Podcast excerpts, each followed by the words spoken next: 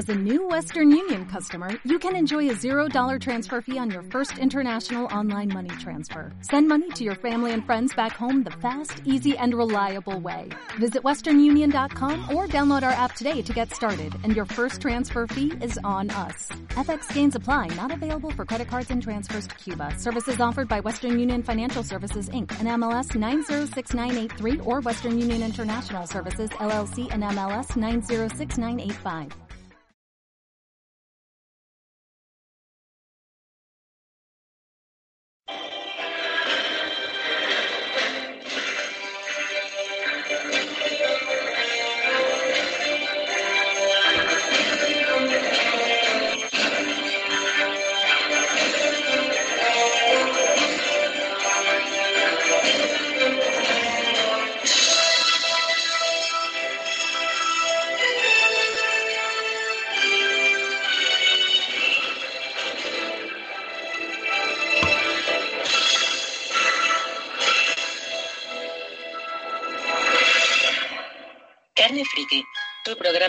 Cómics, películas y otras friqueces. Muy buenas a todos. Estamos aquí ya en el cuarto programa de Carne Friki, especial cuarentena, que llevamos ya 18 días encerrados en casa sin poder salir. ¿Cómo estáis todos? Genial. Bien, perfecto, estamos perfectos. Aquí bajando la pila de cómics que tenemos pendiente. Sí, las- Exactamente, dándole caña a la pila de cómics que está bajando un montonazo en mi caso. Lógicamente, los que tengan pila y los que no lo tienen. Yo solo digo que en estos 18 días creo que he leído más que en los últimos cuatro meses. Fácilmente. Idem, idem, idem. Coincido Yo por re- contigo 100%. Yo releyendo. Pues bueno, como ya sabéis, nuestro programa se ceñía sobre unas secciones que hablábamos de novedades. Eso queda todo cancelado, principalmente porque no hay novedades. Entonces, este programa será especial, en la que cada uno de, nuestro- de nosotros haremos una reseña de entre tres o cuatro cómics, creo que son cuatro, para ser específicos cada uno, pero no sé si alguien hará tres. Correcto. Y eh, para, son lecturas que creemos que en estas épocas de confinamiento, sí que es verdad que ahora mismo no se pueden comprar cómics, pero bueno, que cuando salgamos o cuando se abran ya las tiendas, creemos que son cómics que tenéis que comprar sí o sí. Sí, son lecturas que durante el confinamiento hemos devorado, cada uno, eh, algunas a lo mejor las teníamos pendientes, otras son más o menos novedades, pero que salieron justo antes de, de todo el rollo este, pero bueno, a ver, a ver, cada uno ahí que diga lo que, con lo que ha disfrutado estos días de A ver, leyendo. Yo más que disfrutar ha sido releer y con lo que pienso indicar será muy divertido. Bueno, pues mm, damos ya paso a estas reseñas. Es cierto de que aproximadamente a los últimos a los últimos minutos del programa haremos un poco de charla sobre cómo creemos que afectará la cuarentena al mundo del cómic, pero principalmente haremos las reseñas. ¿Quién quiere empezar? Pues mira, si queréis empiezo, empiezo yo, ¿vale? Eh, yo empezaría con una que se llama Squeak the Mouse. Em, esto es un, un cómic eh, que es un... Vamos a ver. De entrada voy a decir que no es para todos los gustos, ¿vale? Eh, ¿Por qué? Porque es un cómic eh, que para empezar es un cómic mudo, no tiene textos, ¿eh? solo son dibujos. Entonces, igual ahí hay gente que le puede tirar un poco para atrás. Segundo, es un cómic de humor, pero es un humor muy cafre, muy bestia, muy adulto. Os explico muy rápidamente para todos los oyentes. Eh, Squeak the Mouse es una copia, podríamos decir, eh, a lo bestia de eh, Tom y Jerry, ¿vale? El típico ratoncito y el gato que se van persiguiendo, se intenta atrapar uno al otro. Eh, es un poco ese estilo, pero llevado a lo bestia. Esto está editado aquí en España por una editorial que se llama Fulgencio Pimentel. Es una editorial muy independiente, pequeñita, que editan cosas así un poco, un poco raras, ¿vale? No para todos los gustos. Y esto eh, en su momento aquí, en su momento aquí, porque esto empezó a publicarse, esto es de un italiano, un tal Mattioli, Y este tío eh, estaba en toda la movida del cómic underground, etcétera, etcétera. Estamos hablando de los años 80, ¿vale? Em, concretamente empezó a publicarse en el 1982. Y aquí en España antiguo, ¿no? Es muy antiguo. Aquí en España nos llegó en su momento, que yo confieso que por aquellos entonces yo compraba otros cómics, ¿eh? pero en aquel momento llegó de mano de la revista El Víbora. En El Víbora lle- llegaba serializado, ¿vale? Ujú. Entonces, eh, yo ya más de, de adulto, porque repito, en esa época, pues yo compraba, pues eh, imagino que lo, lo que empezó primero de Forum, ¿no? Como los viejunos de este programa, ¿no? Exacto. Eh, no digo Padawan, que tú Padawan ya no habías ni nacido ahí, estabas ahí, vamos. no conoce Faltaba ni lo que es Forum. Bueno, Sí. y Sí que Cairo y es porque tuve la suerte, tuve la suerte de estar en una tienda en la que había mucho material de forum, Ajá. que creo que ya todos sabemos cuál es, y ahí había muchas grapas antiguas y muchas Vale. cosas. Y Sí, ahí te esa pusiste- tienda que en paz descanse. Ahí te Exacto. pusiste al día de Forum. Pues bueno, volviendo a lo que era la reseña de- del, tomo, esto en su momento aquí llegó serializado por, como decía, por el Víbora en el 1985 y eh, bueno, eh, pasó un poco así, pues bueno, como todas las historietas que habían en el Víbora, hasta que posteriormente sobre el fue el año, pues mirar, en el 94, o sea, hasta el 94, la cúpula, la editorial La Cúpula, empezó a editar eh, como un prestigio, un tomito, formato álbum más bien pre- prestigio, y ahí había uno que era el tomo 1, que yo no lo conseguí. Yo en su momento, en un salón del cómic, compré una edición en italiano, ¿vale? Que bueno, da igual, porque como os digo, es un cómic que no tiene textos, ¿no?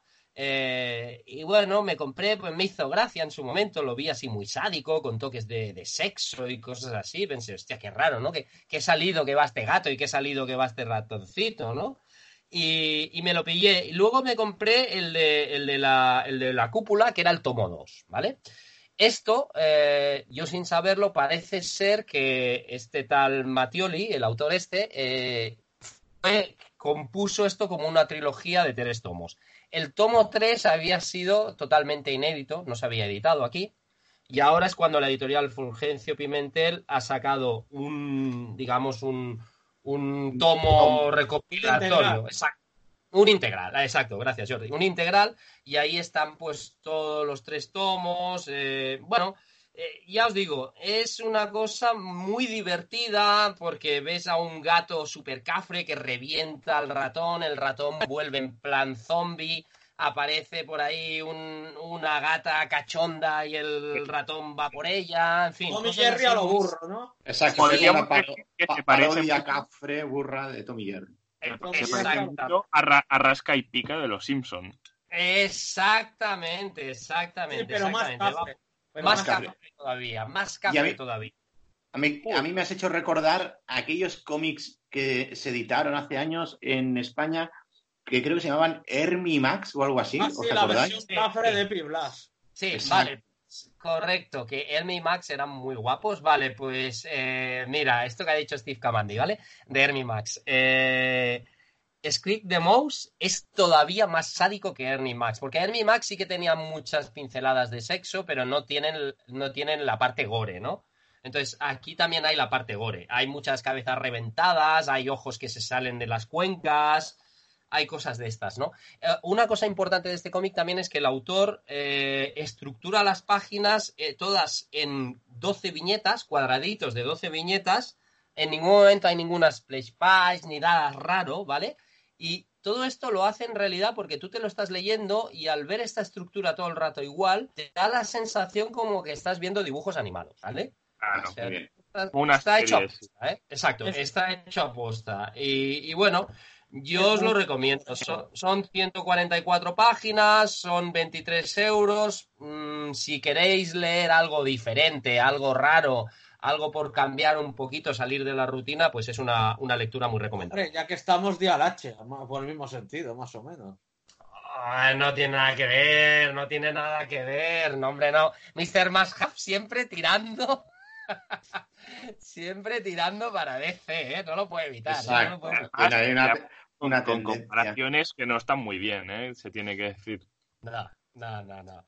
Pues por mi parte, este, este sería el primer tomo que yo reseñaría. Perfecto. Bueno, pues ahora voy yo. Venga. Yo, yo voy a ir con Clase Letal de uno de mis escritores favoritos, que es Rick Remender, editados aquí en España, ocho tomos, que ya, si no me equivoco, es el fin de la serie. Yo no he llegado aún al final, porque yo me estoy haciendo la edición americana. Vale. Una serie, ¡buah!, de locura. Rick Remender, guionista, Wes Craig, dibujante. Bueno, a ver, es una obra muy punky, muy punky. La más, más, o, más o menos se sitúa en el año 1987, ¿no? Que trata de un adolescente que es un vagabundo que vive en la calle, que está justo a punto de ser asesinado por un tío que le persigue y conoce a una persona que le hará, una chica que le llevará a, a una academia donde aprenderá a ser un asesino. Aquí puede sonar como muy raro, pero la verdad es que es muy original y la obra es una locura de nivel de violencia, es hiperviolenta, sangre, cabezas aplastadas, aquí también es muy violenta. Obviamente aquí tiene un toque de, de humor muy, muy sutil, porque más que nada es una obra muy ácida, que tú lo pasas mal leyéndolo, porque el, el protagonista está siempre en problemas, siempre alguien lo, ma- lo intenta matar, siempre está peleado, siempre está a hostias con todo el mundo. Aparte que es un tío con un mal humor de la hostia. Y perdona, perdona una cosita. Esto has dicho que aquí actualmente hay ocho tomitos publicados. Sí. Eh, tú lo estás siguiendo en, en americano. ¿Y esto es una serie abierta o tiene finalización? Ya ha acabado, ya ha acabado. Si no me equivoco, el último tomo, que es el 8, que se llama No vuelvas nunca, es el final de la serie. Ah, ah, vale, qué guapo. Hostia, perfecto, perfecto, perfecto. Sí, sí, sigue. Una, una serie que cierre, ¿no? Es decir, una una- que no se alarguen demasiado, pero que Claro. esté acostumbrado el cómic americano. Un un dibujo de Wes Craig que es muy peculiar porque es un dibujante un poco especial. Veremos spaces, vemos unos dibujos. Es que tiene una. La fisionomía de los personajes la, la clava, la borda, pero hace como unos dibujos corales, como páginas de acción, que a veces es un poco raro ver cosas. Ahí lo tengo que reconocer, que es. A mí es lo que casi más me gusta de la obra, pero tengo que reconocer que no está para todo el mundo. Sí. Y el, y el color, que es de Jordan Boyd, que destaca muy para bien porque hay muchas cosas del cómic que están en blanco y negro y la sangre está en rojo y hay páginas que está todo en blanco y negro y se ve todo manchado de rojo, que es la sangre. Qué Juega guapo. la estética. Qué guapo, ¿no? Y, y es un es que es un cómic que trata a un grupo de adolescentes que para aquellos que hayan visto la serie es co- como la serie que se llama Misfits, que son unos chavales inadaptados que no tienen un lugar donde que no pertenecen a nada y que son unos renegados y que su manera de familias de asesinos, de mafia y todo esto. sí, sí, sí, sí. Pero ahora, bueno, que eh, dices, ahora que dices esto, perdona, ahora que dices esto de la serie, eh, creo, si no me equivoco, que hubo una serie de televisión, no sé si Netflix o no era Netflix, pero sé que hubo una Se serie. canceló en la primera temporada. Sí, no funcionó muy bien, no, no sé, no sé por qué, parece que la serie en sí no acabó de funcionar. Yo, como fan del cómic, a mí me gustó mucho, mucho. ¿Vale? Vale, Pero vale. conozco que ah, no tuvo mucho éxito y se acabó en la primera temporada porque no encontraron una productora que lo continuase, pero Qué bueno. lástima. fue una pena porque la primera temporada está muy bien. Qué lástima, qué lástima, qué lástima. Horas. Yo ya estoy. Siguiente. Muy- Perfecto. Muy bien, Pues, muy pues bien. venga, vo- me voy a animar yo eh, para estos días de, de encierro obligado, de estar en casa, de poderte evadir un poco de la realidad y de conocer pues otras realidades eh, de fantasía, yo lo que recomiendo es un cómic muy entretenido, mucho de mm, divertido, de para pasar un rato divertido que es, es Rumble. Rumble, un cómic que aquí en España se ha publicado por Astiberri, que actualmente lleva eh, cinco eh, volúmenes editados ¿vale? que es una colección abierta americana, guionista John Arcudi y dibujos James Harren, los primeros tres volúmenes, y a partir del cuarto eh, ha entrado Da- David Rubin con su genial dibujo, es decir, entonces que es un deleite visual Mi- desde mi el primer número. Mi amigo David Rubin, ¿no? Mi amigo David Rubin. Exacto. Sí. El polémico David Rubin, vamos a decir que mm, a nivel artístico dibuja muy bien. Eh, no que sea polémico, pero como lo que tenemos que valorar es la parte artística, ¿no? Decir, pues, eh, cabe decir, eh, Es un- adelante, sí, Que es un crack dibujando. Es un crack, Eh, exacto. Cuando entra él, es brutal el dibujo a nivel artístico. exacto, exacto. Que a mí, la- realmente como me acostumbré en los primeros tres tomos a James Harren, realmente el cambio lo vi innecesario. Dijo, ostras, pero si con James Harren esta colección ya funciona. O sea, eh, pero bueno, le aporta también otro trazo, hace evolucionar a los personajes. La verdad es que está muy bien. Es un deleite visual. ¿Cómo os has dicho que habían ahora aquí? Eh, Son cinco en total. cinco. Sí, ah, y termina, termina en el quinto, o es que han publicado cinco. No, no, publicado no, no. Hay un sexto en América que llegará aquí en su momento. ¿Y acaba ahí en el sexto o continúa?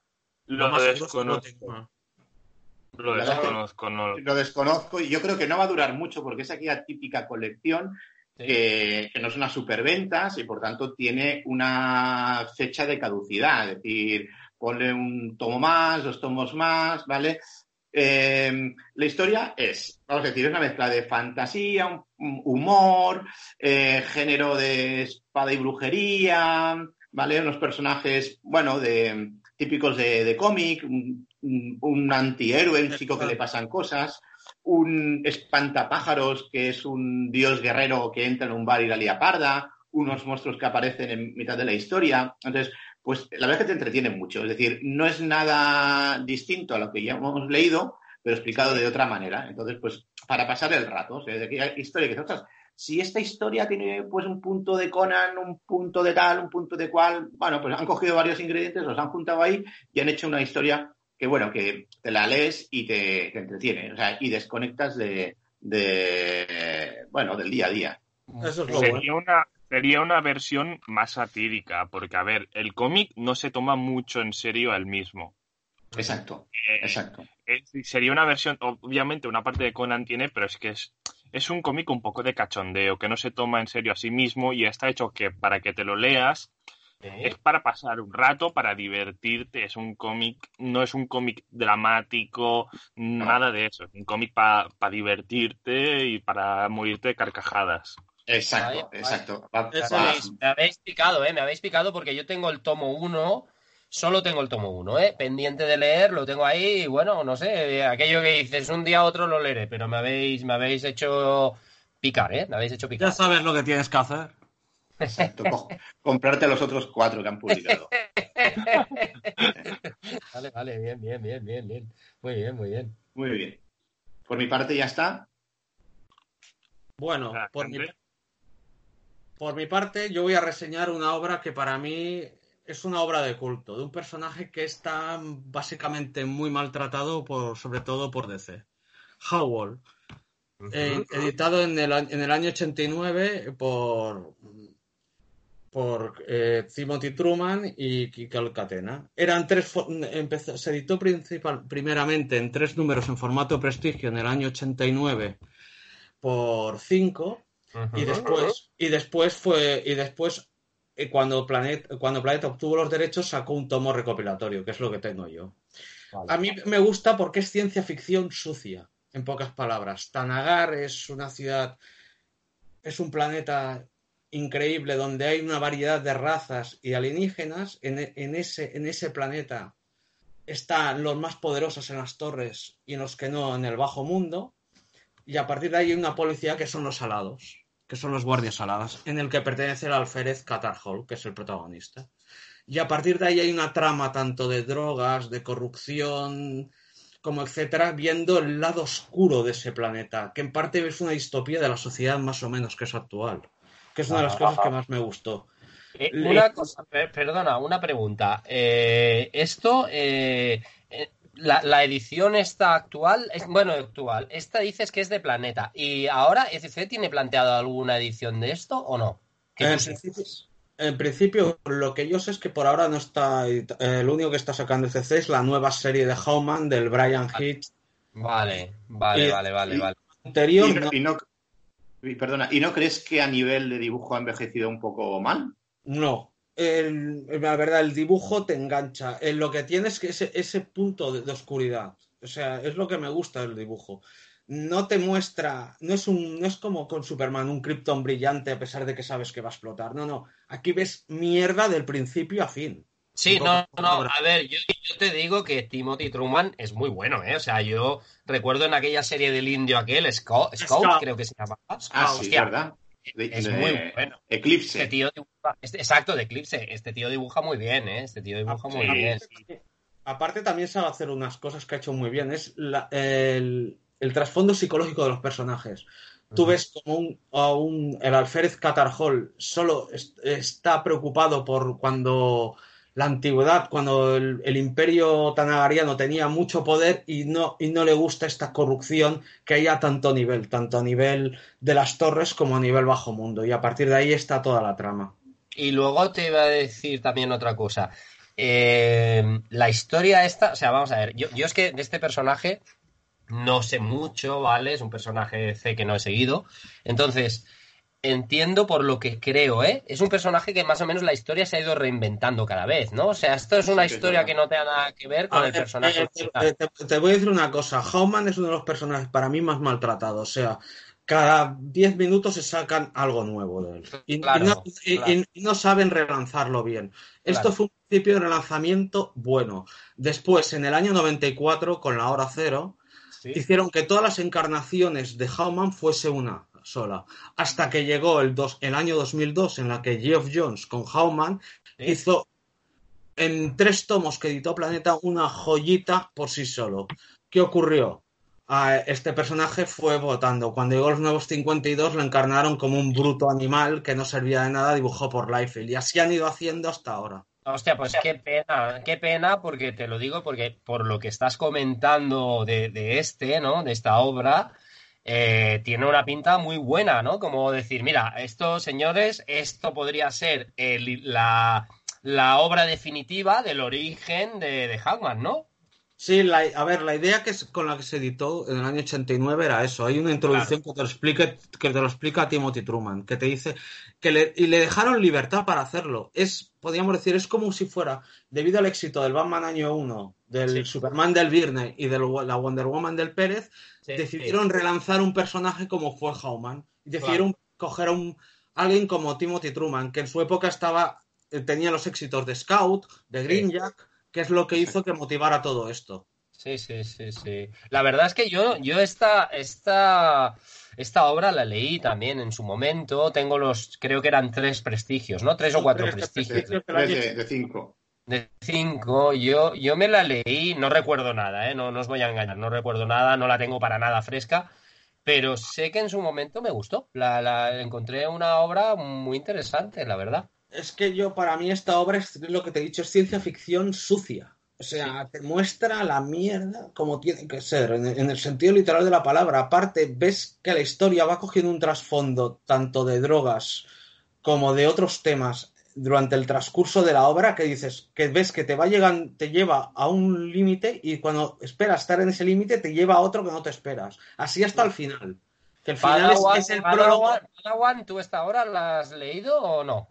Yo no tenía ni idea de, de Hawkman. O sea, Hawkman es un personaje que conozco, obviamente, pero yo no tenía ni idea y, y, y yo tengo que reconocerlo que es que por lo que hablas parece un poco como Robocop, no sé cómo decirlo.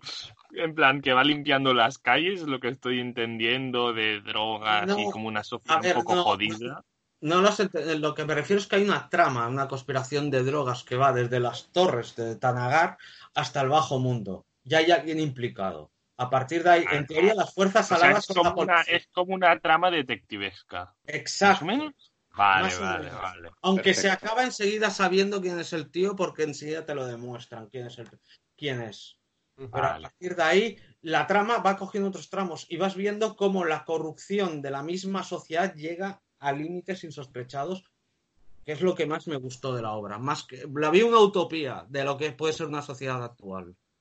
Muy bien, muy bien. Muy bien. Muy bien. Eh, bueno, eh, me toca a mí, ¿no? ¿Queréis mantener el orden o queréis cómo lo Sí, queréis hacer? sí, sí, sí. Genial. Venga, va, pues yo me voy a lanzar con una obra que ya os he comentado en privado a vosotros, pero ahora las pongo aquí un poco para todos los oyentes. Eh, es una obra que se llama Berlín, ciudad de piedras, ¿vale? Esto, eh, a ver, para empezar, esto ha tardado 22 años en editarse de forma completa, ¿vale? Con eso ya digo que es algo un poco raro, ¿eh? Es un poco raro. Eh, em- empezó editando, es de, Jason Lutz. Eh, Jason Lutz es un, un autor norteamericano, estadounidense, pero este tío siempre, eh, todas sus obras son obras más bien eh, de un estilo de cómic europeo, ¿vale? Acostumbra a trabajar, yo diría que, más que acostumbra, yo diría que siempre trabaja en blanco y negro. Igual se me ha pasado alguna obra, que- pero bueno, eh, prácticamente yo diría que el 90% de lo que hace es en blanco y negro. Es un estilo europeo. eh, ha colaborado una vez con Ed Brubaker en una novela gráfica tipo álbum que se llama The Fall, que la publicó Planeta, ¿vale? Que el guion era de Brubaker y el dibujo era, era de, de Lutz, ¿vale? Eh, pero normalmente es un, el típico autor completo, eh, independiente, que hace él sus obras, que está fuera de las grandes compañías, fuera de Marvel, fuera de DC, fuera de Image, ¿eh? O sea, es un tío que no es, no es underground tampoco, pero bueno, va un poco por libre, ¿no? Y hace sus historias. Entonces, pues bueno, este tío ha hecho alguna, algún cómic, un cómic de Harry Houdini, hace cosas así, ¿no? Un poco diferentes, ¿vale? Entonces, esto, lo que es Berlín, son tres tomos, tres tomos eh, que podríamos decir, así de claro lo digo, es su obra maestra. Es con lo que él ha estado, pensar que es una cosa que ha tardado 22 años, 22 años en, en editar completamente, pues coño, se ha pasado ahí gran parte de su vida trabajando en esto, ¿no? Eh, esto se ha editado aquí gracias a Stiberry. Astiberri editó el primer tomo en el 2005, el segundo tomo en el 2008 y el tercer tomo en el 2018, ¿vale? Eh, importante, y aquí es una cosa que quiero destacar. Aparte de la exquisita edición de Astiberri, también tener en cuenta lo que, lo que voy a decir ahora. El primer tomo que se editó en el 2005, 2005 valía 22 euros. En el 2005, ¿eh? Valía 22 euros. El segundo tomo que se edita en el 2008, 25 euros. Prácticamente no sube el precio. Y el tercer tomo, que sí, que es un pelín más delgadito, pero que se edita en el 2018, es decir, 22 años después, y Astiberri mantiene el precio de 22 euros, ¿vale? O sea, ahí yo no puedo decir más que chapó, chapó por Exacto, Astiberri. exacto, exacto. Sí. Chapó por Pero Astiberri. porque es una obra para, para independientes, para culturetas, es lógico que lo mantengan. Pero bueno, el no. Cultureta podía pagar 10 euros más por el cómic, es el tercer tomo. Exactamente. Yo lo veo, lo hacen por eso, para, porque Bueno, están Lo hacen porque No. valoran, culturetas. Valoran a su público y no lo estafan. Exactamente, no lo estafan porque hay cómics, pueden ser de culturetas y te meten ahí unas clavadas y dicen, eres cultureta, pues paga esto, tío. Exacto, A ver, aquí- exactamente, aquí está claro que, que un tomo que se publica en el 2005 y el último tomo que se publica en el 2018 y valen lo mismo, yo solo puedo decir chapó a. Y encima la manera en que está editada, eh, ¿sabéis esto? No sé, creo que se llama edición holandesa, ¿no? Que al lado lleva, ¿sabes? Como el, el- el- el lomo que, que tiene un diferente textura que lo que es la parte central, ¿no? Sí, sí, Luego las letras, es holandesa, ¿verdad? Eso eh, Sí. ahora, ahora lo tengo muy claro. Luego, los- holandesa. sí. Exactamente. Luego los textos de los laterales están grabados, o sea, está muy, muy currado en cuanto a edición, ¿vale? Luego, otra cosa importante, el gramaje de las páginas es un gramaje súper grueso, o sea, esto es ni de coña un 90 gramos, o sea, aquí es, es un offset ¿vale? No es estucado, es un offset, pero coño, esto, es- esto, esto igual tiene 100, 110 gramos, 120. Es una pasada en cuanto a adición. Ahora muy rápido, en cuanto a argumento. Esto es básicamente la historia, es un fresco histórico, muy documentado, yo diría minuciosamente documentado. Me recuerda a cuando Alan Moore hizo el From Hell, que si os acordáis en el From Hell luego había atrás como un pequeño un pequeño índice con todas las cosas Sí. que Alan Moore había ido cogiendo de referencia. ¿Os acordáis, no? De eso, Sí. ¿os acordáis? Una obra muy densa de leer. Exactamente, pues aquí estamos, aquí estamos no tan denso como el From Hell, ni muchísimo menos, pero es la historia pues de, de un periodista, una chica que es dibujante y llega a Berlín, eh, una serie de personajes que están en, en Berlín, ¿vale? Tú los vas siguiendo sus vidas y lo que les está pasando porque poco a poco va aumentando lo que es el nazismo. Eh, Esta historia está antes, antes de que Hitler eh, consiguiese el poder, ¿vale? Es Son los primeros...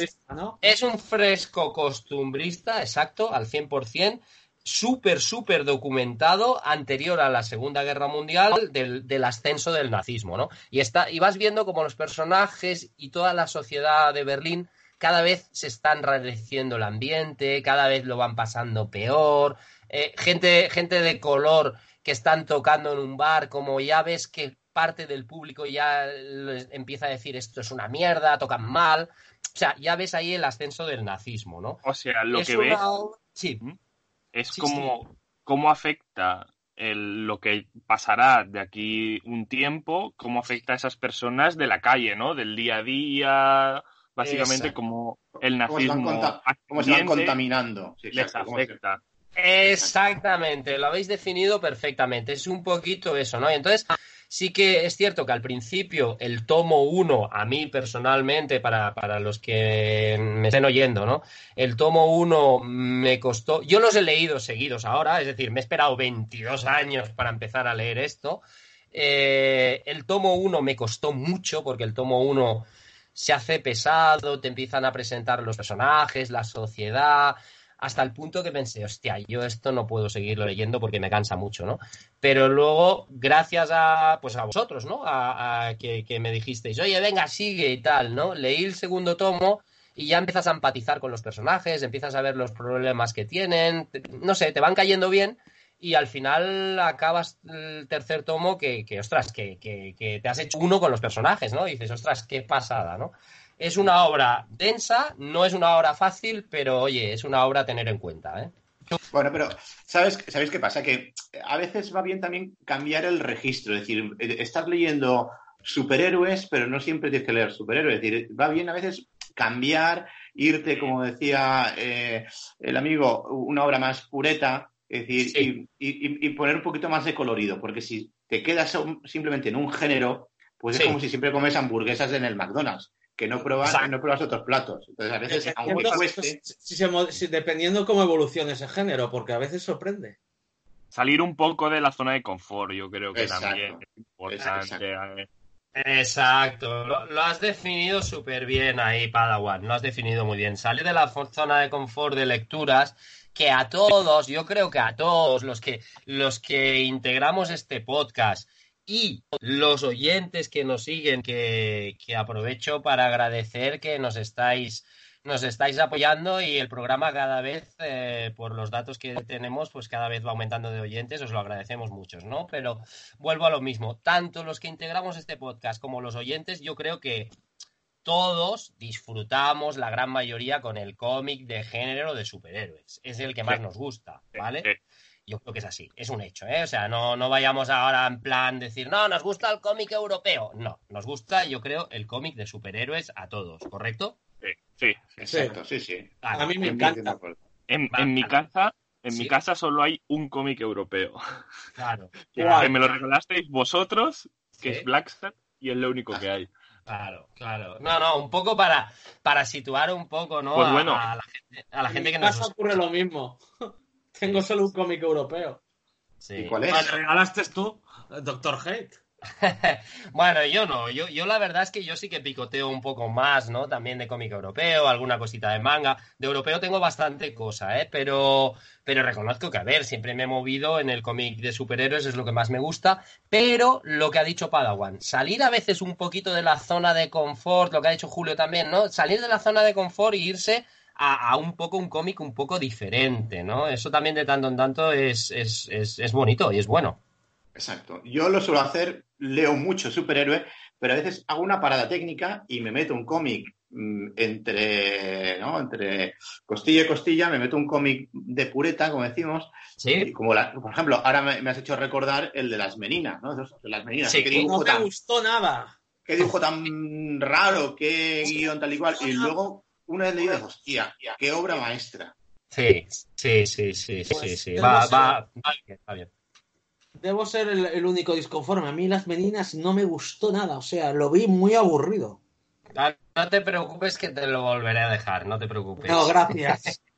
Yo creo que vale la pena que te lo leas con calma y Sí. lo disfrutes. Y lo disfrutes. Bueno, pues si me Por mi parte ya está, ¿eh? Por mi parte ya está. Si alguien quiere co- continuar, yo voy- ya estoy. voy yo. Perfecto.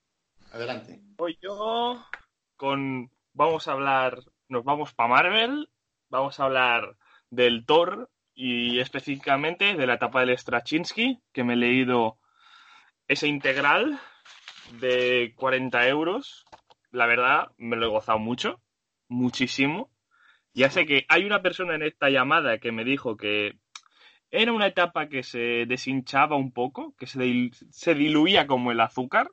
Sí, sí. Y yo la verdad, y yo la verdad es que no lo he visto en ninguna parte, le he visto muy potente. Creo que estamos delante de posiblemente del Thor moderno junto con la etapa de Aaron, la mejor con diferencia. Te gusta más la de Aaron, por eso, ¿no? Supongo. Eh, es, es Ahí, son- ahí, ahí te he hecho dudar, ¿eh? Ahí te he hecho dudar. Yo creo que son dos re- registros distintos. Yo prefiero Sí. la de Simonson algunas veces, en algunos. Pero no estamos hablando, estamos hablando de moderno. A ver, no me líes, no líes. Eh, el, Thor, el de Straczynski tiene algo que es un guion sencillo, pero que entiende los personajes perfectamente. Desarrolla un Thor que ha perdido casa, que ha perdido su hogar, que ha perdido a su familia, que ha perdido a sus amigos, y lo crea todo de nuevo. Eso me gusta mucho. Es cierto que creo que considero, como has dicho tú, que la de Aaron es un poco superior a esta. También Aaron estuvo mucho más años que, que Straczynski. Ahí también lo tengo que decir. Pero Straczynski venía después de la Civil War, más o menos. Fue después de la Civil War, ¿no? Es una etapa no muy larga. No muy larga. Es- ¿Qué te la has leído? ¿En, en grapa o en tomos? ¿Cómo estás? No, como, como he dicho antes, me lo he leído en el integral de Panini que sacó de Thor de Straczynski, que son 39.95 Sí. y lleva de Thor del volumen 3 del 1 al 12 USA, Thor del 600 al 603 y lleva dos one shots bastante chulos, que es verdad que huelen un poco a relleno, pero son agradables de leer. Y con ese tomo tienes toda la etapa de Straczynski, ¿no? En un tomo.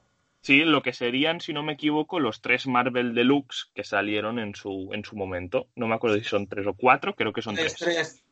Son tres, ¿eh? Vale, vale. Pues Qué, qué guapo, qué guapo. Muy bien. muy tenemos un Thor que, como he dicho antes, ha perdido su hogar, ha perdido sus amigos, ha perdido su familia y se le ocurre la idea de reconstruir Asgard y la verdad es que me ha gustado mucho. Creo que Straczynski tiene algo mucho a su favor. Creo que el dibujante, que es Olivier Coipel, creo que es un grandísimo dibujante. Una maravilla. Una maravilla. Eh, es que la, la- la página donde Thor empieza ¿no? a, a agitar el martillo y se re- empieza a recrear Asgard es que es, es increíble. Una pega que le tengo que poner es al cambio de dibujante, Que, que es Marco Jurjevic, que creo que es un muy buen portadista, pero creo que el dibujante le pesa mucho en contra ir en contra de, de, de Olivier Coipel, porque es que es una pasada. Claro, Es una pasada. claro. Es Veremos a un Thor que. No, que digo, que es un cambio de dibujante, un cambio de registro muy bestia. Lo, lo veo yo ese cambio. Pero aparte, y ya no, de- es que Es de nivel se nota la diferencia. Se nota la diferencia. Eh, vemos a un Thor donde obviamente el villano va a ser Loki, como no, este Loki con un cuerpo de mujer, que yo creo que por aquí hay alguien de esta llamada que no le gustará. A mí, a mí, a mí. Todo lo que mí. sea Yo, romper yo- yo- la versión claro, clásica. yo todo lo que... Bueno, yo pero es que soy tío Aaron- muy clásico, lo que sea romper cosas. Ahí cuando, cuando yo cuando yo comenté a Padawan, yo, esa referencia que ha hecho Padawan de que alguien le dijo que la etapa se, se diluía como, como un azucarillo, fui yo, ¿vale? Y es porque una de las cosas por el cambio de dibujante. A mí el cambio de dibujante me jodió bastante porque pensé, con lo bien que íbamos, ¿no? Con, con- el dibujante que había, ¿no? Luego el tema este del Loki y el Loki femenino también me jodió bastante, ¿no? Entonces, un poquito lo explico para que sepáis, pues, pues lo que ha dicho él al principio de, de que alguien le había dicho que la etapa se diluía un poco. Sí. La verdad, me gusta mucho el juego que hace, ¿no? Con Donald Blake, ¿no? Que lleva el palo o el bastón ese y de golpe se transforma. Se me hace un poco raro, la verdad. Me, me costó entender el por qué. Sí. No lo entendía de nada, pero al final me puse a leer y entendí lo del Donald Blake al principio.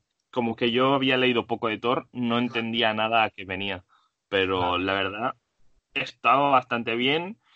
Como sabemos, este tomo acaba, es autoconclusivo, aunque yo no estoy de acuerdo porque esto no acaba aquí, esto acaba en asedio. Porque el tomo te deja un sabor de boca un poco malo si no tienes asedio, porque es que no, no, no encuentro que sea conclusivo. A ver si vosotros estáis de Que, acuerdo. co- que cojea, bueno, porque tenían la intención de continuar o acabar la etapa en esa miniserie y ahí faltaría quizá en la edición eh, española, ¿no? Haberlo incluido, pero supongo que han preferido poner otro tomo y hacerte pagar la, la diferencia. A ver, Bueno, la idea, la idea supongo que tenía Panini es sacar todo el tomo, el- todos los dos números de, de, de Thor. En ese tomo y asedio aparte por si a alguien le interesaba. Así Claro. ya hacían el negocio redondo. Porque una cosa, cronológicamente, yo que, yo que y Está- también para los, para los oyentes, si yo ahora quisiese, quisiese comprarme lo anterior a la etapa de Aaron, sería este de Straczynski, o sea, lo, lo inmediatamente interior, anterior, Sí. ¿eh? me refiero, sería este de Straczynski, luego vendría Asedio y luego viene ya Aaron o hay otra No, etapa. Tiene- antes de- ¿Vieron tiene- Bullet tiene- no antes? Matt Fraction. Matt Fraction Matt. Vale, vale, O sea, lo vale, que, vale. lo que O sea, tendrías que hacer es comprarte este integral de Thor integral de Straczynski, comprarte Marvel Deluxe Asedio el integral, ¿Vale? después ¿Vale? comprarte Marvels Deluxe que han salido, ¿no? Que es Marvel Thor 4 Asedio de Kieron Gillen y después la etapa de Matt Fraction más las edades del trueno y entonces puedes saltar ya a ver a Aaron. Aaron, vale, vale, vale, vale, vale, vale, vale, vale, perfecto, perfecto. Es que por un momento me he liado y por un momento pensaba que esta etapa era la que enlazaba con, con Aaron. Vale, vale, perfecto, perfecto, perfecto, perfecto. Guay. La verdad, Bueno. un buen sabor de boca, un cómic clásico de un camino del héroe que ha perdido su casa y lo intenta recuperar. A mí, la verdad, me ha gustado mucho. Eh, ya no tengo- Pa- Padawan, ¿lo ves épico? Podríamos llamarlo. De alguna Es- manera, epicidad. Es que yo aquí voy a rajar de una cosa. Thor es epicidad. Por eso Thor Ragnarok es una mala película. Y ahí lo dejo. esto, esto, esto un día abriremos un debate. Eh, estoy bastante de acuerdo contigo, ¿eh? de todas maneras, estoy bastante de acuerdo contigo. Bueno, yo tengo mis dudas, como siempre. Bueno, bueno, bueno. Yo qui- quiero hacer un, un paréntesis, em, comentar que veréis a veces en nuestras conversaciones un poquito cosas distintas y es porque hemos respetado el confinamiento y estamos cada uno en nuestra casa Exacto. hablando por, por videoconferencia, lo que conlleva, o, o, eh, lo que conlleva que, que no nos vemos las caras y que, que a veces nos interrumpimos o lo que sea, o que podéis oír ruido doméstico de algún perro o algún niño por el medio. es- decir, corta o cualquier de estas cosas, os pedimos disculpas, pues que no podemos hacer nada y como que teníamos que grabar el podcast sí o sí, pues es lo que hay. La otra opción, la otra opción era dejar interrumpido el podcast, pero no hemos querido porque pensamos que en esta época se trata de entretenerse, entretenernos nosotros y de paso proporcionar entretenimiento a, a los que nos estáis siguiendo. Nunca mejor dicho. Exacto. Nunca mejor dicho. Yo, yo continúo em, reseñando cómics que creo que vale la pena leer y que he aprovechado este periodo de parón para, para darle eh, para leerlo. Es Gideon Falls, que tengo aquí en, la, en las manos. ¿vale? Emir y Sorrentino. Exacto, el Emire y Sorrentino. Eh, actualmente, si no estoy mal informado, se han publicado dos tomos en España. Es una colección abierta. Es una serie gal- galardonada, ha ganado premios, el premio Eisner en el año 2019.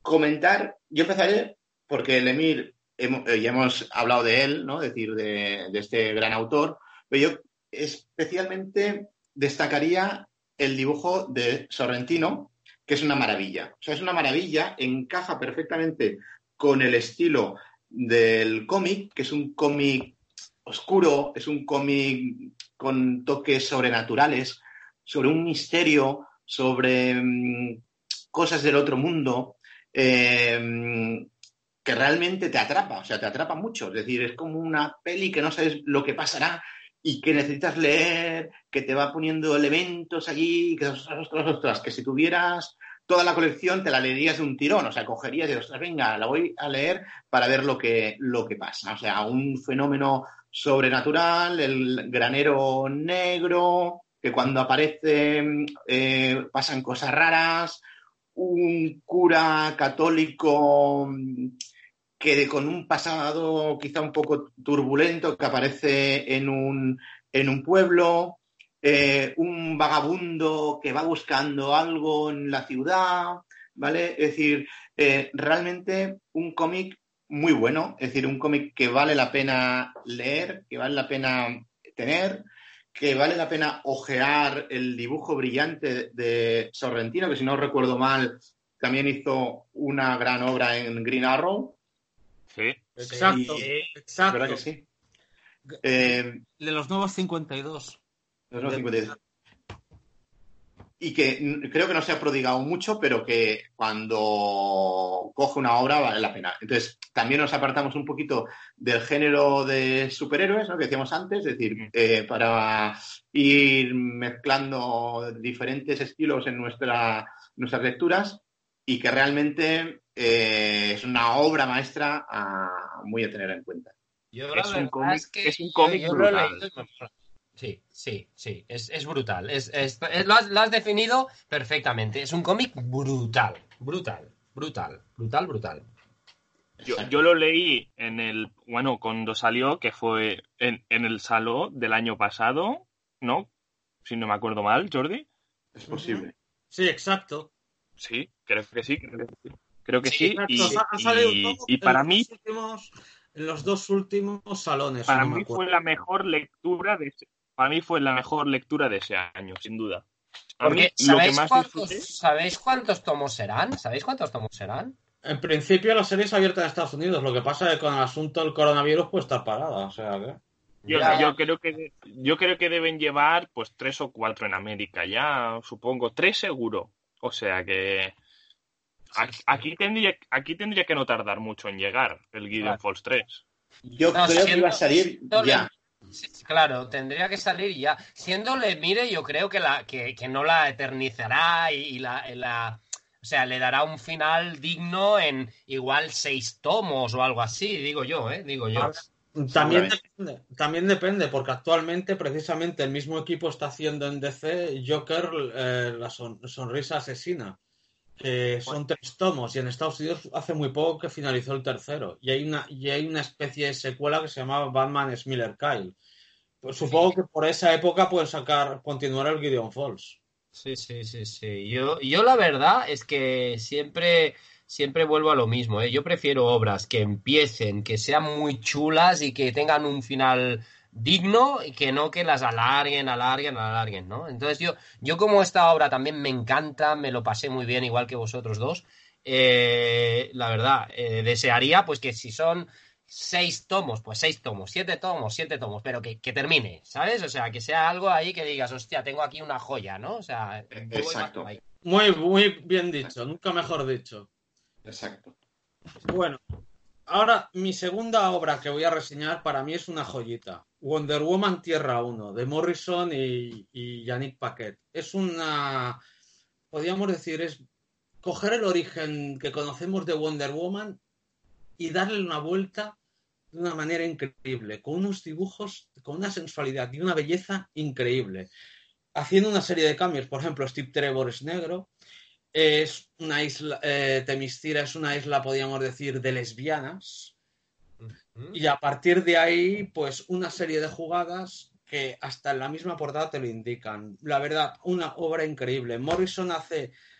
Morrison sale, saca su lado más feminista en esta obra y lo hace, y te lo lees. Cuando te lo acabas de leer, dices: Sí, señor. Nunca mejor dicho. Sí, señor, qué bien lo ha hecho, qué bien lo has hecho. Y de los dibujos de Yannick Paquet, la composición de páginas, increíble cada composición de página, el momento del juicio, la- la tra- los personajes, todo, te, te dan una, te da una fuerza y te da una seguridad esa obra que la recomendaré siempre. Y sobre todo, eh, lo mejor de todo, por ahora solo hay dos tomos. Este es el primero. Si os gusta el primero, leeros el segundo. Porque, Merece porque- muchísimo la pena. una cosita, ¿esto cuántos tomos está previsto que sean?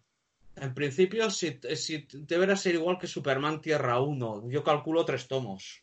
Vale, vale, vale. vale. Es un cómic delicioso, ¿eh? Delicioso. Yo me lo he leído y a mí me encantó.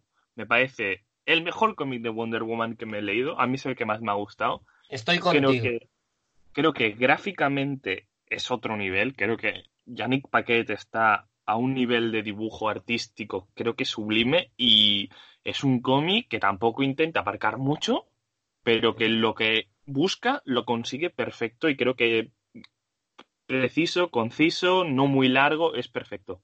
A ver, aparte lo que tiene es como una especie, a ver, coge el origen del personaje, le da la vuelta. Hay una cosa que me molesta un poco de la obra esta, es que muestra a los, a los hombres como los malos de la película en- en ciertos momentos, sobre todo al principio con el epílogo de la historia y en algunos momentos cuando ella está en la Tierra. Y también hay imágenes que me marcaron, por ejemplo, el- una de las costumbres de Mistira es llevar a, a gente con un collar, como si fuera un perro, en plan. Eso. Y, y el momento en que se lo indica a Steve Trevor, que es negro, está recordándose la época del esclavismo. Y hay unos matices que me gustaron en ese sentido. Sí, sí, sí, sí. Es eh, ya que han habido detallitos que igual te han molestado, pero yo creo que quizás ahí Morrison lo hace expresamente para provocar un poco, ¿eh? No lo sé, lo único que te puedo decir es que los dibujos de Paquet, tal como ha indicado Padawan, o como estás diciendo, eh, Dr. Hater, es, son increíbles. El Paquet hace una de sus mejores, Yannick Paquet hace una obra magnífica. Sí. Cada viñeta destila sen- sensualidad, pero a la vez destila, eh, mm, aparte de belleza y sensualidad, una serie de, de, de cosas que lees entre líneas que hace que el guion te enganche cada vez más. Sí, sí. Es una de las cosas que más me gustaron. Es, es- Y la la verdad es- recomiendo eh, efusivamente. Eh, ¿qué te iba a decir? Esto se puede, se puede encontrar fácil hoy en día para quien, quien lo quiera comprar. Sí, FC, FC es, es- es de las fáciles. Aún, aún no, has- no ha sido. No, en ningún momento se ha agotado y no hay ningún problema. Muy bien, muy bien, muy bien. Pues oye, no sé si tú estás, paso yo con la siguiente reseña. Pues por mi parte, por mi parte, de acuerdo. Venga, yo la siguiente reseña, esta sí que la vais a poder encontrar todos cuando salgamos del confinamiento, porque es un cómic que me compré, eh, salió justo, prácticamente justo antes, la semana antes, si no me equivoco, o poquito más, de, de entrar en el confinamiento este, que es el de Sweat Tooth, de Jeff Lemire. Es un cómic al que yo le tenía muchísimas ganas, es un cómic que se publicó mm, se publicó dentro del sello del sello Vértigo de, de DC y aquí llega englobado ahora en el sello Black Label, ¿vale? Eh, la verdad es que ya hicimos, eh, como sabéis, en el, en el programa número 3 un monográfico que hablamos de Jeff Lemire, poco voy a decir más de este autor. Eh, y voy a ser muy directo y muy rápido, es mi opinión personal, cada uno tendrá la suya. Para mí, de todo lo que he leído de Jeff Lemire, todo, ¿eh? Todo, incluido el que, habéis hablado antes, que me gusta mucho, el de Gideon Falls, incluido el Black Hammer, que me encanta. Esas, esas dos obras las he disfrutado muchísimo, pero para mí, el Sweet Tot para mí, para mis gustos, es la mejor obra de Lemir, o al menos con la que yo más he disfrutado. ¿Vale? Pero Es no, una no está historia- finalizada. No está finalizada, son dos tomos, son dos tomos. Aquí lo está editando ECC. Es un, es un tocho de 448 páginas, ¿vale? Van a ser dos tochos, van a ser dos tochos. No es barato, vale 41 euros, aunque por una vez tenemos que agradecer a ECC, gracias ECC, que esta vez no nos has hecho sufrir con ese tomo jibarizado. Esto tiene un formato normal, como Dios manda, ¿vale? Menos mal y un precio de 41 euros, que bueno, no es barato, es caro, pero si lo comparamos con alguno de esos sablazos a, atracos a mano armado de tomos jibarizados, pues bueno. Entonces, Como 41 Animal- euritos. Como Animal Man, exacto. 41 euritos, 448 páginas. Eh, es un, bueno, una historia que contada con lo que está pasando hoy en día, pues bueno, es un mundo posapocalíptico, ha habido como una especie de, de enfermedad muy chunga que se ha llevado por delante a la mayoría de la gente. Eh, quedan muy pocas cosas, muy, muy pocas personas vivas. eh, y en ese mundo eh, han nacido una serie de, de niños híbridos, que son híbridos mitad mm, ser humano, mitad animal, ¿vale? El protagonista se llama Gus, es un niño que tiene cuernos de ciervo. y bueno, y la historia de este niño que se esconde, como un grupo de seres humanos lo persiguen porque intentan conseguir el remedio a esa enfermedad que consideran que la pueden obtener a través de esos niños, que esos niños no enferman, ¿eh? esos niños híbridos no enferman, ¿vale? Entonces, pues bueno, eh, es una trama muy, muy chula. A mí me enganchó desde la primera hasta la última página, quedé absolutamente enganchado. Y a tener en cuenta, eh, es una obra totalmente personal de Jeff Lemire. Con esto quiero decir, eh, le dieron total libertad en Vértigo eh, y él tiró por el camino de hacer el guion y hacer el dibujo.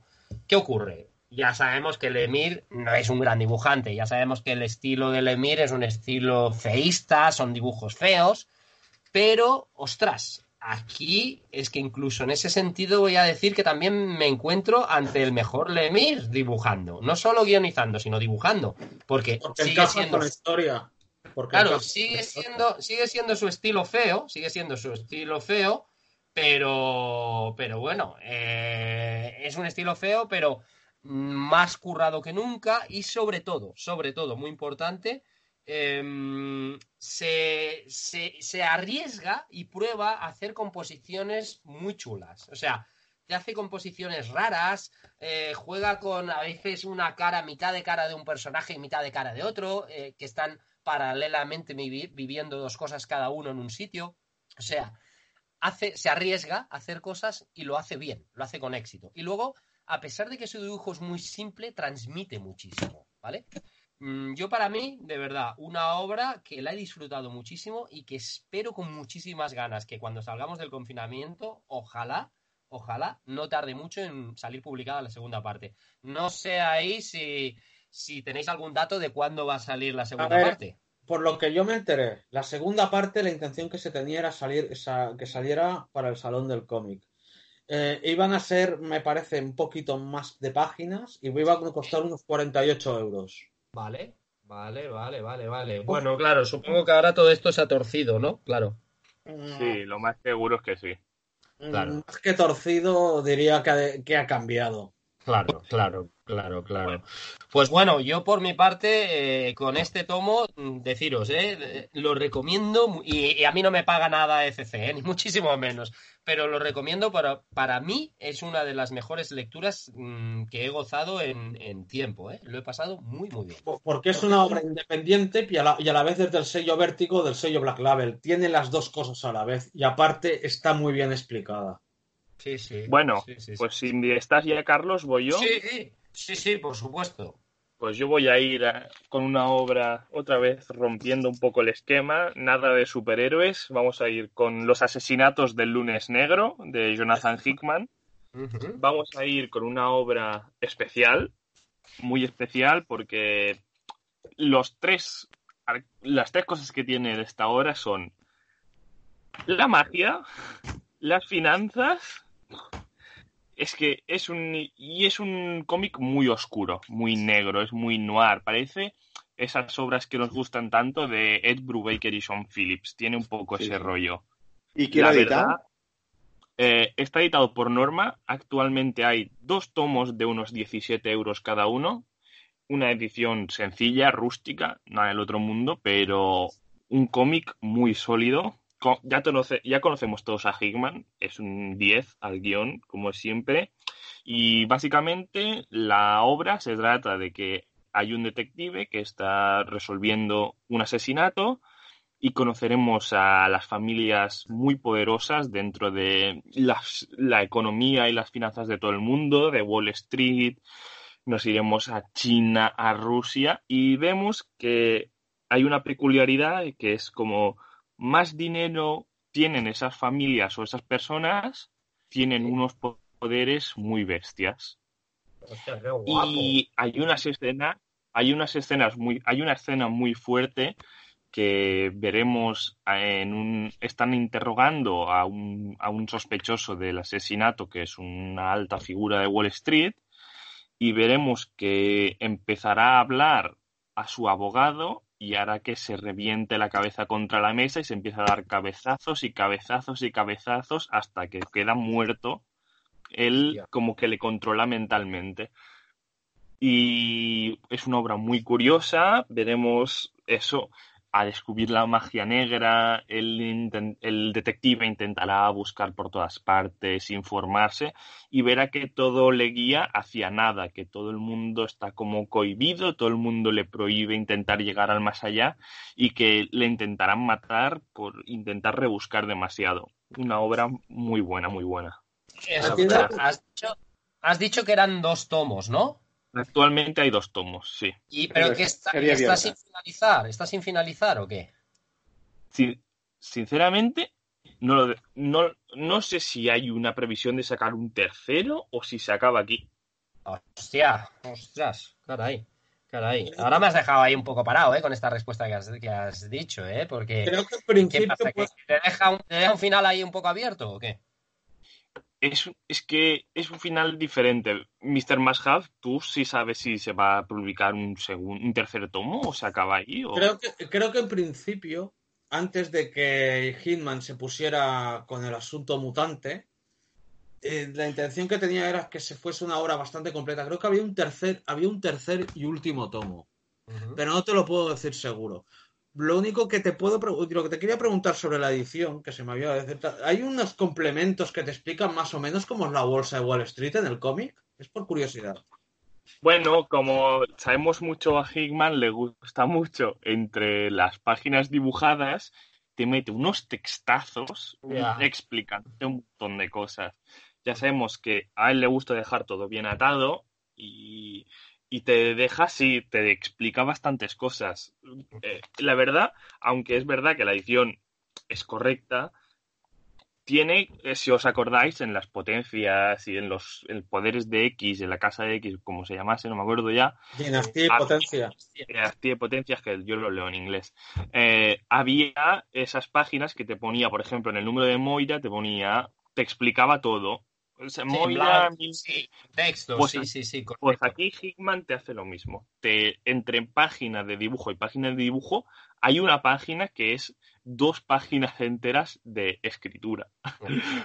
Hostia, hostia. Pero Claro, aún así, eh, Pero no se hace, no se hace farragoso, ¿no? O no, sea, se hace que pesado, no se hace pesado porque es lo que te digo, es como es una como en Hogwarts es una trama detectivesca de investigar, es un policía en un sistema corrupto intentando descubrir qué cojones ha pasado. Vale, vale, vale. Ostras, pues Solo que con el añadido que hay magia, ¿no? Sí, hay mucha magia negra, mucha magia negra y rollos chungos de eh, ritos y cosas grabadas en paredes. Es muy, es muy curioso, es muy chulo. Padawan, por lo que yo leí cuando Hitman anunció esta obra que es para Image, si no me equivoco, mm, comentaba, Sí, sí, la publica- que- la comentaba publica que- Image. comentaban que se informó, bueno, que se informó cómo funcionaba de verdad la bolsa de Wall Street para que diese mayor veracidad a la investigación del, del detective, para dar mayor veracidad a todos los datos que pudiera poner, a pesar de que ponía el enfoque en la magia negra. Sí, a ver, el enfoque es principalmente en la magia y en, y en lo detective de investigación, pero sí. Y bueno, yo creo que ya podemos pasar al siguiente. Bien, voy a continuar yo. En este caso voy a saltar otra vez de registro. No me voy a meter en el género superheroico, sino me voy a un cómic español eh, que se llama La Casa de Paco Roca. Es una Es- obra maestra. Yo es un cómic eh, de Astiberri, la gran editorial Astiberri, eh, que cuida a su, a su público. Es un cómic muy bien editado, en, en formato paisao, eh, precio 16 euros. Es una joyita, creo que cuando lo editaron la primera vez sacaron 10.000 ejemplares y se agotó la, la tirada. Ay, qué Paco- pasada, ¿no? Paco. Paco, Paco Roca es hiperconocido por, por arrugas. Yo co- con este cómic, o sea, aparte que es muy bonito, o sea, está muy bien editado, eh, a a mí este cómic me sirvió para demostrarle a un amigo que hay buenos cómics. En una cena mm, con varias familias, eh, bueno, salió el tema de que yo era aficionado al cómic, que tenía un montón, que leía, tal y cual, y entonces le planteé un reto a un, a un amigo mm, que nunca había leído ningún cómic, un señor, vamos a decir, que es, es médico, que es una persona muy culta, le dije, oye, pues mira, eh, te voy a dejar unos cómics, los lees y me dices, a ver qué te ha parecido. Sí. Y uno de ellos fue este. Y me dijo que le había emocionado. Dije, mira, me he emocionado leyendo este cómic. ¿Por qué? Porque es un cómic muy, muy emotivo. Es un cómic en el que habla de la familia, habla del padre, habla, en este caso, el padre eh, se muere, queda la casa, la casa de veraneo, lo que ocurre con la casa, lo que ocurre con los hermanos. Es un cómic muy íntimo y que está basado en la experiencia personal del autor, de, Paco Roca tú te lo vas leyendo, te vas metiendo en la historia, te va dejando interrogantes que luego se aclaran. Y la verdad es que una vez leído, dices, ¡Wala! ¡Qué historia tan buena! Es una historia, es- está muy bien hecha porque es cuando, cuando te explican algo que es muy cotidiano, pero que te gusta tanto, es decir, es que el autor es un maestro. O sea, Paco Roca es un genio. Eh, si en lugar de estar haciendo cómics, estuviera haciendo películas, ganaría Goyas. Eh, si en lugar de, mm, de pintar, por decirlo de alguna manera, cómics, pintar a cuadros, mm, estaría en, en grandes museos eh, españoles e internacionales. Es un cómic que vale 16 euros, es un cómic que vale la pena tener, es un cómic que vale la pena dejar a gente que no lee cómics para demostrarle que, que, es un- que realmente es un género eh, tan bueno como cualquier otro. Sí, la verdad es que, la verdad es que lo has definido perfectamente, sobre todo para esa gente que ha leído pocos cómics, que, que está, son un poco reacios. Cada vez hay menos gente, ¿eh? Por eso que, que antes eh, la gente que leíamos cómics, pues hostia, eras como un poco el bicho raro, ¿no? Ahora cada vez eso, pues ya, ya no, no se vive tanto, ¿no? Pero todavía queda alguien, ¿no? Alguno por ahí, algún reducto del pasado, ¿no? Que, que todavía te dicen, hostia, hay que leer cómics, va, va, va", y hay esa, la pijada de decir, pues es una novela gráfica, ¿no? Pues bueno, y entonces este tipo de, de cómics eh, yo creo que, que, lo que ha dicho Steve Kamandi van perfectos, perfectos para este tipo de gente de decir, oye, mira, léete esto y luego a ver qué opinas del, del mundo del cómic, ¿no? Pero es que, pero es que Paco Roca, tal como es de autor, es, aparte de ser muy conocido por arrugas, cada historia que hace es muy intimista. Y la casa mm, te llega perfectamente al corazón. Yo no lo tengo, pero me lo he leído y me gustó mucho. O sea, te llega, te llena, en pocas palabras. Sí, yo ahora voy a decir una, una opinión que nos va a gustar, pero yo me leí a gurras y a, a- a gurras, a arrugas y no me gustó nada. ¿Aburras o arrugas? Ar- Bueno, bueno, porque a ver, es un cómic que habla de lo que habla, es un tema duro, es un tema, pero aunque no te gustase, sí que reconoces que ahí hay un trabajo, claro, Sí, sí, sí. ¿no? No, no, es un cómic excepcional, simplemente a mí no me gusta, Sí, claro, pero claro, reconozco que es un muy buen cómic. claro, claro, claro, claro. Bien.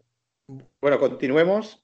Bueno, el principio, el siguiente voy a ser yo. Voy a hablar de mi personaje fetiche, que es Batman, y voy a recomendar una obra diferente, podríamos llamar, de Batman. Batman Ciudad Rota, de Brian Azzarello y Eduardo Rizzo.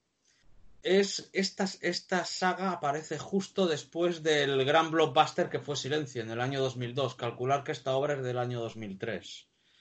En ella vemos una investigación, un asesinato mm, de la hermana de un kinky llamado Ángel Lupo y a partir de esta investigación se deriva al asesinato de otra familia parecido al asesinato de Bruce Wayne. Y a partir de ahí hay una investigación de ahí bajos fondos, basura muy, ¿cómo podría decirlo? Muy, muy callejera, al estilo de 100 balas, pero aplicado al mundo de Batman en cinco, en cinco números. Esta saga solo tiene cinco números.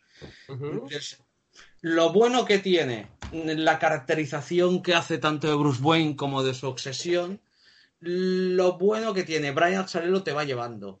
Mm, Vas, ves caracterizaciones de personajes. Killer Croc aparece como un chuloputas, por llamarlo de una manera fina. El, el, el pingüino como un contrabandista, mm, podríamos Menos, llamarlo. menos, menos mal que era fina, ¿eh? ¿Eh? Menos mal que era Exacto, fina, ¿eh? exacto, Lo de chulo exacto. putas. Exacto, exacto. Y, y- y después al, y sale también el, el Scarface, como, un, como es conocido ya como el ventríloco, pero a partir de aquí hay una trama que te, en el final te sorprende y te, y te sabe llevar. Y los dibujos de Rizzo son increíbles.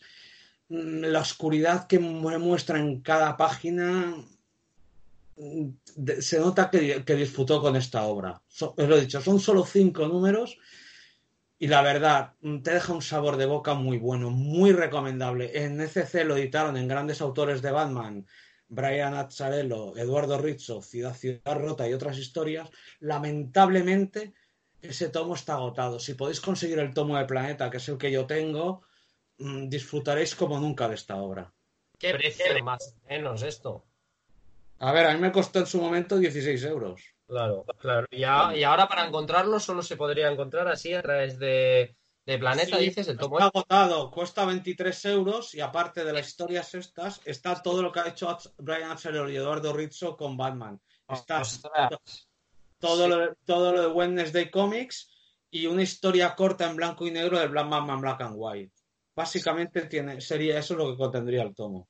Y es Vale. un- que cuando redite CC le quiero echar el ojo porque a mí me interesa ya hace tiempo. La verdad, tiene muy buena pinta. A ver, Batman Ciudad Rota, te lo digo, cuando en su momento que me lo leí, te deja, me dejó un sabor de boca increíble. La mezcla entre el barrio, eh, ese barriojerismo que está inflicado en 100 balas aplicado al mundo de Batman, te deja un sabor, o sea, dices, ostras, estoy disfrutando una obra plenamente urbana, sin muchos ultravillanos conocidos, a pesar de que utiliza algunos bastante conocidos, pero mm, lo que me gusta es cómo te va llevando a, a la investigación. Ese, ese mundo de mafias, de ampas, cómo se mueve, o sea, te deja, te deja un sabor. Hay un momento que me sorprendió para lo que es de la época, estamos hablando del 2003, que es, se ve la imagen como un intento de violación a una, a una mujer, que es una femme fatal, y a partir de ahí pe- me sorprendió que, se, pu- que Estados Unidos pudiera llegar a, a editar este tipo, este tipo de, de obra. Pues vale. bueno, Pinta bien, pinta muy bien. cerrando ya con esta reseña, vamos a pasar al debate ya. Va a ser un debate cortito porque hoy nos hemos ido con el, nos hemos pasado bastante con el tiempo, o sea que Yo, la verdad, no tengo mucho a qué opinar. Creo que lo mismo que todos. Eh, creo que esto va a haber, va a haber bastantes repercusiones del coronavirus, obviamente, en el tema de editoriales. Yo, la verdad, no hago apuestas a que ciertas editoriales grandes como Panini o ECC creo que van a, a publicar por doble, eso, eso espero. Y yo no tengo nada más que añadir. Si queréis vosotros. Bueno, yo básicamente pienso que lo que está claro es que no pueden, todo, todo lo que ahora las, las editoriales eh, no han sacado, han tenido que paralizar porque están todas paralizadas. Las imprentas, eh, lo sé de ciencia cierta, ¿no? Las imprentas han parado. Entonces, eh, todo este, toda esta cantidad de productos, de novedades, lo que está claro es que no las van a poder sacar de golpe. No van a poder decir, venga, pues ha pasado todo, ya está, y vamos a el sacar todo de golpe. Claro, el mercado no puede absorber todo eso. Yo creo que espaciadamente las, tendrá, las, las sacarán, se irán editando. Lo que pasa es que los planes editoriales que tienen se han ido todos. totalmente exacto. Y, apar- y, ta- y también tendrán que tener en cuenta otra cosa. No será, no será, la mismo, no será el, mismo, el, mismo poder económico antes que después del coronavirus. Mucha, Exacto. pen- mucha gente ha perdido el trabajo, sí, eso Exacto. afectará mucho. Claro, es que, a ver, una cosa está clara. eh, pasará un poquito lo que está pasando con el cine. Fijaros con el cine, películas que, aunque nos joda, aunque nos joda, pero se están retrasando y las están poniendo ya para el 2021. Que dices, ostras, qué pasada. Pues eh, claro, es que todo no va a poder salir de golpe, ¿no? Han sido ahí, va a ser un tiempo de parón, está Claro, siendo un tiempo de claro. parón. Las editoriales, por mucho que sean editoriales Panini, ECC, Norma, etcétera, etcétera, lo que decís, van a tener que reestructurar y van a tener que decir, bueno, pues si teníamos ahora mm, 25 novedades para sacar, pues sacamos, eh, sacamos 10 y Pero las ¿qué otras las retrasamos. ¿Qué haces con las grapas? es que, claro, bueno, las grapas- las- Las grapas supongo que sacarán formato de 48 páginas y se pondrán al día. Yo lo que veo es que em, eh, las editoriales suelen ser medianas empresas. O sea, ECC es una mediana empresa, Panini es grande, pero ¿qué ocurre si le bajan las ventas? Es decir, ¿qué ocurre una, una editorial como Medusa que acaba de ponerse a editar si ahora resulta que la gente no compra cómics? Eh, ¿Qué pasa si ECC que ya va justita, que pide dinero para, para editar según qué cómic clásico, ahora de repente se encuentra que el mercado no absorbe todas sus novedades. ¿Qué puede pasar? Es decir, ¿qué puede pasar en el mercado? ¿Qué puede pasar con las librerías? ¿Qué puede pasar con las librerías pequeñas y, y ya no las grandes? Porque eh, alguno de este grupo estuvo pocos días antes de que nos confináramos en, en Norma, por ejemplo, y estaba absolutamente vacía. ¿Pueden Sí, aguantar fui yo, las librerías fui yo. tanto tiempo? Exacto. Fui yo cuando Entonces- estuve en Norma, la verdad, se notó los efectos del, eh, eh, antes del coronavirus, lo que también es, es lo que estáis comentando. Las pequeñas, la- sobre todo las librerías pequeñas, podrán resistir lo que va a venir, porque claro, no es volvamos a empezar y aquí no ha pasado nada, el coronavirus ha sido un suspiro. Aquí ha habido muchos cambios, tanto en los clientes como en, en- en las propias librerías y en las distribuciones. Hay más de una que habrá de cerrar. Yo estoy seguro y lo digo Más- con mucha pena, pero yo creo que más de una tienda pequeña tendrá que cerrar. Yo también y pienso lo mismo en este sentido. O sea, se el van a daño, notar claro, exacto. El daño que les ha hecho eh, este mes o mes y pico, que al final vamos a estar encerrados y que no vamos a comprar, más añadido el día después que no se esperen avalancha de aficionados haciendo cola, como en los supermercados ahora, en las tiendas de cómic, comprando cómics como si no hubiera un mañana, eso no les va a pasar. Entonces, eh, desafortunadamente, van a quedar las grandes, las más solventes, las más preparadas. Es que de hecho el problema, el problema no es el tiempo que, que, que cierras, que obviamente es una putada muy grande, sino el problema es lo que venderás después, que será bastante menos de lo que vendías. Exacto. Y teniendo en cuenta que Panini, por ejemplo, subió los precios antes, de la, antes del coronavirus, no creo que ahora, ahora lo que se puede encontrar es unas bajadas de, de ventas increíbles. ECC creo que tendrá que adaptarse y las pequeñas sobre todo tendrán que adaptarse. No Yo hay una cosa, Yo hay una cosa que ha dicho Steve Kamandi del tema de las grapas, que la solución que tú comentabas era que a lo mejor van a sacar las grapas en 48, formato 48 páginas, casi todas las grapas, ¿no? Cinco Yo. Yo permíteme que lo dude, ¿eh? Yo dudo mucho que sean tan taraos de coger, aunque bueno, nunca se sabe, ¿eh? Pero dudo mucho que sean tan taraos que mm, tengan el ansia de volverse a poner al día eh, y decir, venga, vamos a, a- a capturar a la edición norteamericana, otra vez volver a estar. Creo que estaban ahora los de Panini concretamente en tres meses de distancia, ¿no? Entre lo que se publica. Vale, eh, aparte, también tener en cuenta que en USA también han cerrado. O sea, yo creo que en USA tampoco se está publicando ahora. Creo, ¿eh? Creo. A partir del 1 de abril, a partir de hoy no se publica ni Ah. se distribuye. Vale, con lo cual la distancia no habrá aumentado o se ha aumentado, distancia de publicación, ¿eh? me refiero, de, aquí respecto a USA. Eh, la distancia no habrá aumentado tanto, se ha aumentado, ha aumentado un poquito y tampoco creo que, al menos yo no lo veo una buena solución, coger ahora y decir, venga, volvemos a abrir y ahora metemos todas las grapas dobles. Porque, hostia, coño, eh, volvemos a lo que hablábamos antes. La gente, mucha gente está sin trabajo, mucha gente está en ERTES y la pasta es la pasta, ¿vale? Y no te vas a poder gastar una locura en cómics. En eso es, es que en eso estoy de acuerdo y también hay que tener en cuenta otra cosa, o sea, aparte, mm, no estamos en a ver, la, la fuente que es Estados Unidos está parada. Vo- Exacto. Cuando, cuando vuelvan a funcionar, cuando se vuelva a funcionar normalmente, piensa en una cosa, las librerías en estas dos semanas han acumulado pérdidas. Volvemos a abrir.